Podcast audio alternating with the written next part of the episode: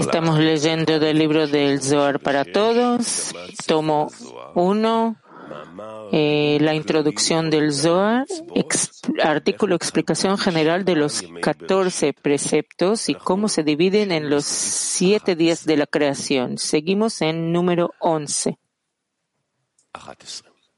11. Y estos son los tres preceptos Kudin incluidos en la quinta mitzvah. Uno, ocuparse y afanarse en la Torah diariamente, con lo cual la persona adquiere una nefesh de santidad de Zon. Dos, ocuparse de procrear, con lo cual la persona adquiere un ruach santo del zivug de Zon. Tres, circuncidar después de los ocho días y retirar el prepucio de allí, con lo cual la persona adquiere una neshama del zivug de Zon. Y todas estas son solo Naran de Katnut. Y este es el verso del quinto día de la obra de la creación, que las aguas pululen con numerosos seres vivientes y las aves vuelen sobre la tierra en el firmamento de los cielos. Porque seres vivientes se refiere a Nefesh y las aves vuelen se refiere a Ruach y en el firmamento de los cielos se refiere a Neshama.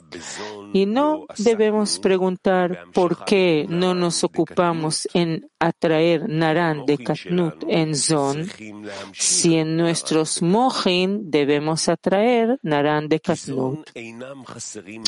Esto es así porque Zon nunca tienen deficiencia, no les falta nada por la Katnut, pues esto ya se ha sido corregido por el mismo que emana. Por lo tanto, el principio de la extensión es desde Vak de Gadlut por medio de la lectura del Shema. Sin embargo, nosotros mismos debemos corregir todo, pues en la persona que nace solamente hay nefesh por parte de la bestia pura. Y ni siquiera tiene nefesh de kedusha, de santidad, por parte de Ofanim. Por consiguiente, debemos siempre comenzar con la nefesh de katnut, pequeñez. Y así hemos se fueron esclarecidas las tres mitzvot de la quinta mitzvah, que la quinta es ocuparse de la Torah para corregir la nefesh de Katnut. Y la sexta es ocuparse de procrear para corregir Ruach de Katnut. Y la séptima es circuncidarse y eliminar de sí mismo el prepucio para la corrección de la Neshama de Katnut. Y todos estos suceden en el quinto día. 12. El octavo precepto es amar al prosélito ger en hebreo que viene a ser circuncidado y ser admitido bajo las alas de la divinidad para extender desde allí nefesh del prosélito desde la sagrada divinidad con esto atraemos para nosotros Neshama, alma, desde el cuerpo del árbol de la vida, el cual es el final y completar nuestra Katnut. Y este es el verso del sexto día de la obra de la creación, que la tierra produzca seres vivientes por su especie, cada uno como corresponde. Rav, Kiev 1. Kiev, sí, querido Rav, aquí escribe que, que primero las tres mitzvot, corregir la nefesh de Katnut, después Ruach de Katnut y después Neshama de Katnut, pequeñez, y removerse la orla. ¿Qué es eso en el trabajo? Rav, nuestro deseo de recibir se va corrigiendo gradualmente desde el pequeño, el débil, hasta el grande y fuerte. Sigue la pregunta. No queda claro por qué. ¿Por qué solo en el tercer precepto, en la tercera fase, es la corrección de la circuncisión. Pareciera que habría que hacerlo primero, eh, desgarrar de nosotros el deseo de recibir. Rav, no hay deseo de recibir que se puede cortar solamente después de el primer eh, el primer ítem o el segundo aparece un deseo tal que parece dañino y por eso se lo corta, no se lo usa. ¿Y de qué nosotros empezamos a trabajar? ¿Cuándo nosotros vamos a poder hacer algo de lo que está escrito aquí? Nosotros lo hacemos en forma gradual, bajo la influencia de la luz superior. No tenemos que hacer nada en forma física. También lo que está escrito aquí no es, eh, no son acciones físicas. Así que sigue la pregunta. Y yo me refiero a eh, la interioridad. ¿De dónde comenzar el acto, nuestro acto espiritual de la corrección de Nefesh de Katnut? ¿Cómo llegar a eso, Rab? La luz lo va a hacer, no te preocupes. La luz eh, revelará en ti deseos específicos. Después esos deseos se van a desconectar uno del otro y vas a poder ver quiénes son, qué son, qué hiciste con ellos. Y vas a querer eh, poco a poco deshacerte de ellos, librarte de ellos, los vas a restringir despacito, despacito del uso para ti mismo y para ti mismo y lo vas a pasar del uso al prójimo, al creador. Vlad, esos deseos, esos placeres son placeres del, del creador para mí que yo quiero corregir, Rab, sí. Al final, sí. Sí, Bueno, ¿dónde estamos? Eran, estamos en número 13. Rab 13, ok. Bueno. Leemos, el noveno precepto, la mitzvah novena, es tener compasión de los pobres y estar dispuestos a darles alimento, que con esto causamos arriba la asociación de la medida midat adin con din. Rav. Midata Din y Midata Rahamim no tradujeron lo que él dijo en ruso, porque la Binah se comparte con la Malhut, no comparte, se colabora con la Malhut y vuelve a mí. Rav, que es la segunda restricción, lo cual es Galgalta Enaim con luces de Nefesh Ruach. Y sus L descienden a Zon. Y también Zon retornan a Galgalta Enaim con luces de Nefesh Ruach. Y sus L descienden a Bia, adentro de nuestros Naran en Bia. Y nosotros recibimos de Zon las luces de Vak de Gedlut, grandeza. Y este es el verso, hagamos al hombre del sexto día de la obra de la creación. Pues Binah dijo, hagamos, y compartió con Asia la Malhut para engendrar Vak para el hombre. Rav, ese es el noveno precepto. 14. Seguimos leyendo.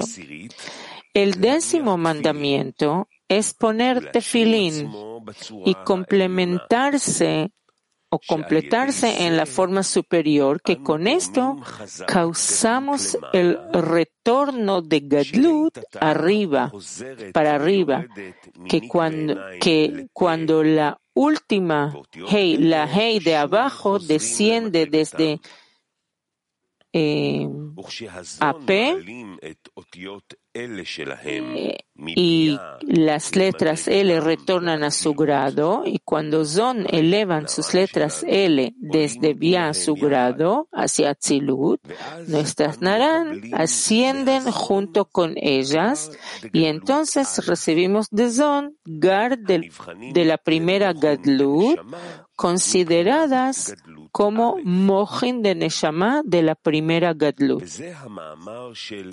Y este es el verso del sexto día de la obra de la creación. Y creó Dios al hombre a su imagen. Porque estos Mohin de Gar de Gadlut se extienden se extienden con de Tselem de Ishsud, que son denominados Elohim, Chabad. La Mem en Tselem es Jochma, Abba Veima superiores. La Lamed de la palabra Tselem es Binah. Yeshut es la Tzadi en Tselem. Y Dad es Zon. Y esas son las cuatro secciones, las porciones del Tefilín. Una, santificar, Kadesh, es la Mementzelem. Dos, y será cuando el Señor te traiga, es la de. Y tres, escucha, es Gesed de Tzadi de Tzelem. Cuatro, y estos son los cuatro y, y, y si harán, estos son los cuatro, y no está aquí en el texto dijo otra cosa. Estos son los cuatro mojendes de Antin. Rav, nosotros despacito, despacito, en el camino a Martikun, al fin de la corrección, vamos a descubrir todo esto muy fácilmente. No es como ahora nos parece que es algo alto, incomprensible, desorientador y todo eso. Seguimos. Y esas cuatro porciones o secciones de los tefilim de la mano, son los mohin recibidos por Nukba de Zeranpin Raquel. Y son las dos veces Tselem presentadas en el verso y creó Dios al hombre a su imagen, a la imagen, Tselem es imagen en hebreo, a la imagen de Dios, dice a su imagen, a la imagen de Dios. Él los creó. A su imagen se aplica a los tefilim de la cabeza, Tselem, y Tselem de Zeranpin, que es Tselem de Zeranpin, y Tselem Elohim, la imagen de Dios, se aplica a los tefilim de la mano. Tselem de Nukba.